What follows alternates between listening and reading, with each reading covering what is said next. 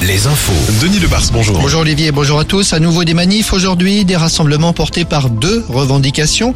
L'opposition à la réforme des retraites, toujours, et puis la cause des femmes à l'occasion de la journée internationale des droits des femmes. Dans certains cas, les rassemblements sont annoncés à 15h40, à Angers, à Cholet, à Brest ou encore à Poitiers par exemple. 15h40, c'est l'heure à laquelle les femmes travailleraient gratuitement si l'on devait comparer leur salaire avec ceux des hommes.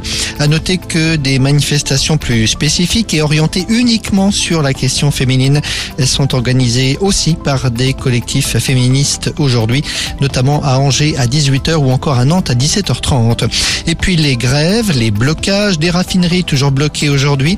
Plusieurs ports de commerce sont également bloqués, Le Havre et Rouen, mais aussi La Rochelle notamment. À la SNCF, c'est mieux qu'hier, mais cela reste très perturbé aujourd'hui. Un TER sur 5 et un TGV sur 4 sur le réseau À noter que Laurent Berger est attendu à Saint-Nazaire aujourd'hui. Le secrétaire général de la CFDT est précisément originaire de Saint-Nazaire. Côté justice, Pierre Ménès devant le tribunal pour agression sexuelle aujourd'hui. L'ancien chroniqueur foot de Canal Plus est jugé pour plusieurs agressions sexuelles présumées, accusation qu'il rejette catégoriquement.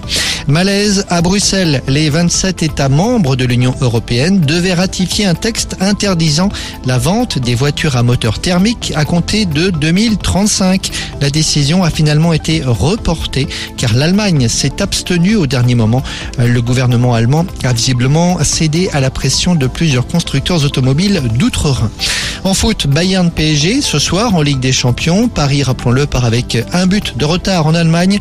Et puis les Coupes d'Europe de basket. Limoges, battu par Athènes hier soir, perd toute chance de disputer les quarts de finale de la compétition. Pour Cholet, une place en demi-finale se jouera dans une semaine à la Meilleray. SCB n'a perdu que d'un petit point hier soir au match aller. Alouette, la météo. Comme prévu, de la pluie partout aujourd'hui. Nous vous l'annoncions d'ailleurs depuis plusieurs jours. Un mercredi pluvieux donc sur l'ensemble de nos régions. Un ciel bien chargé toute la journée. Et cette pluie très attendue que nous retrouvons